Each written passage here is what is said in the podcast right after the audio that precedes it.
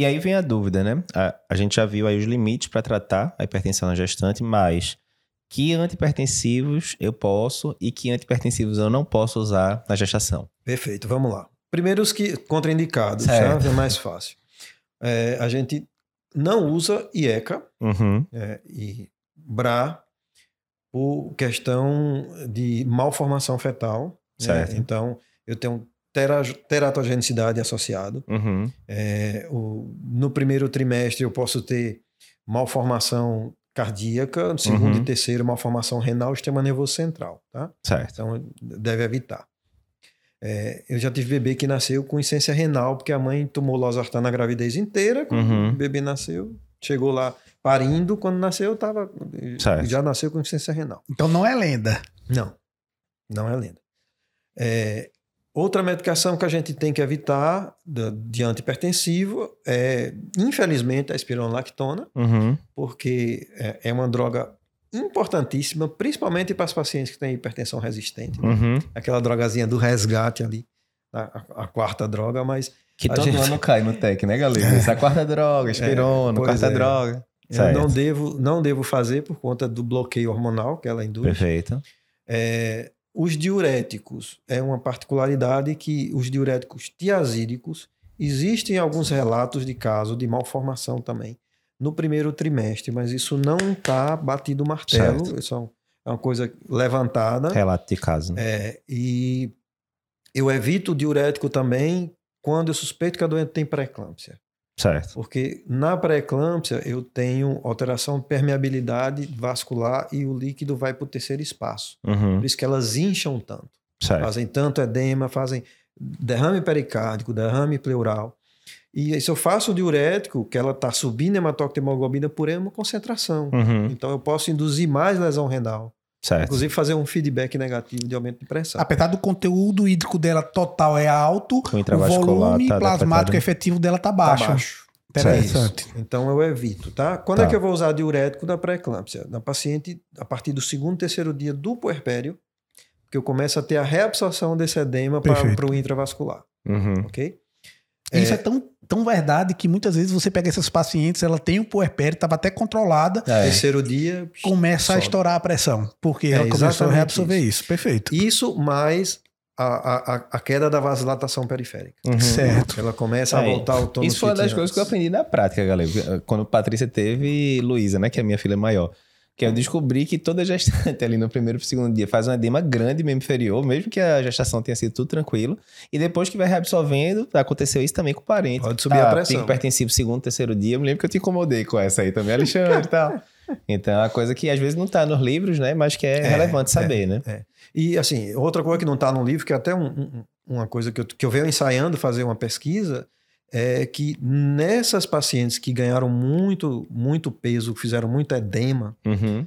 É, quando depois da que eu inicio as medicações no puerpério da terceira droga, quarta droga, espironolactona.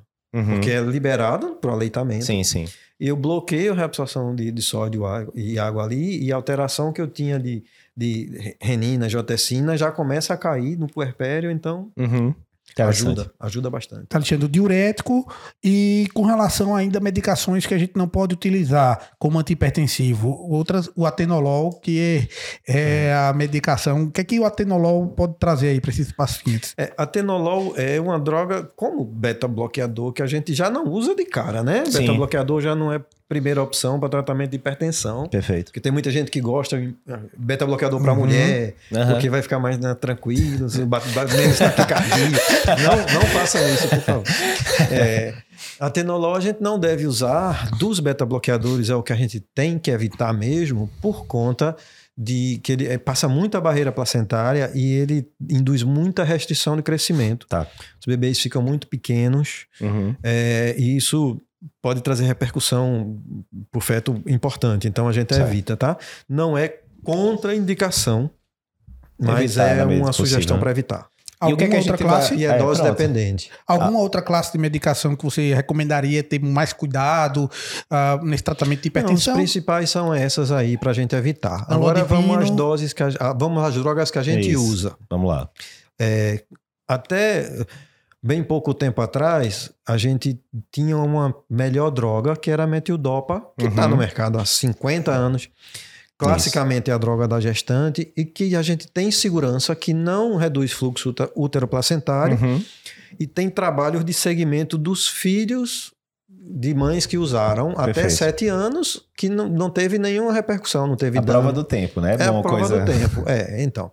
E a gente tem, tem essa segurança. Certo. Hoje a gente fala em drogas de primeira linha. Certo. Tá? Não é Show. mais a melhor droga. Uhum. A gente está usando muito na prática a nifedipina, Certo. porque é uma droga excelente para a gravidez, como bloqueador de canal de cálcio que é, porque ela pode ser usada em qualquer estágio da gestação, Tem sem diferença da nifedipina para anlodipina, que a gente tá mais Já acostumado? chego aí.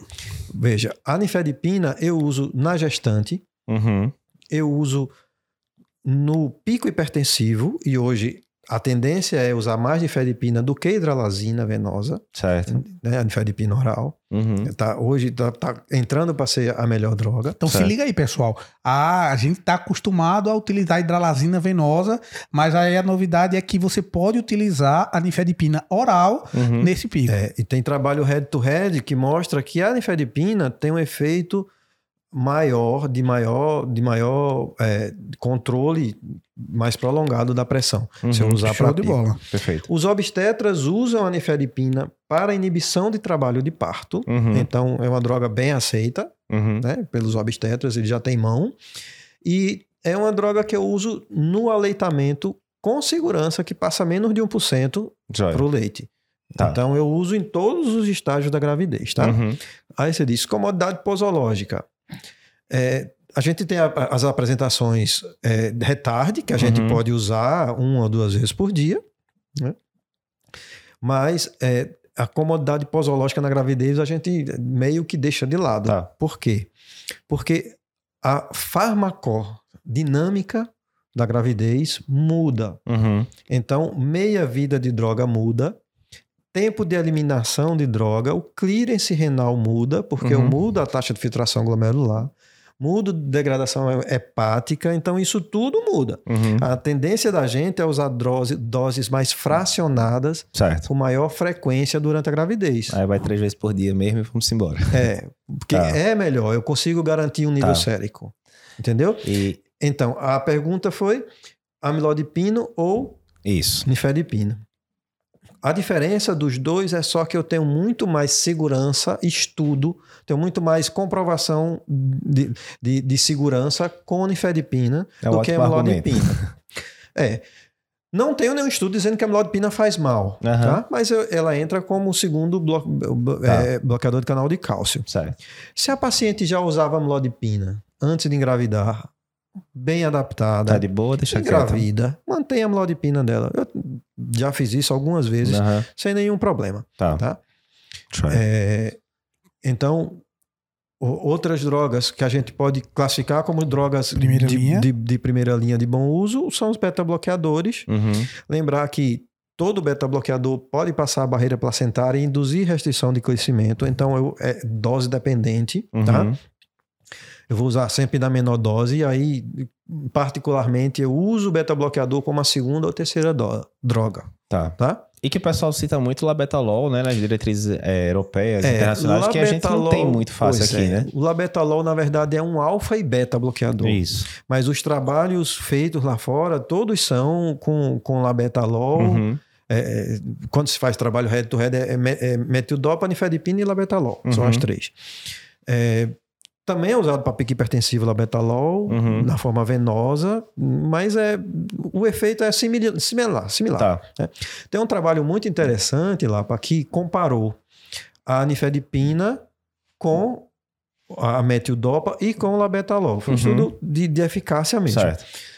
A- o controle antipertensivo com a nifedipina é melhor do que com a metildopa, Certo. quando eu faço a comparação de uma droga com a outra. Interessante. Mas às custas de fetos menores, porque Uhum. ela diminui mais o fluxo uteroplacentário. Tá. Então é questão de titulação, né? Você Perfeito. vai usar a, a- a menor dose, só não pode induzir hipotensão.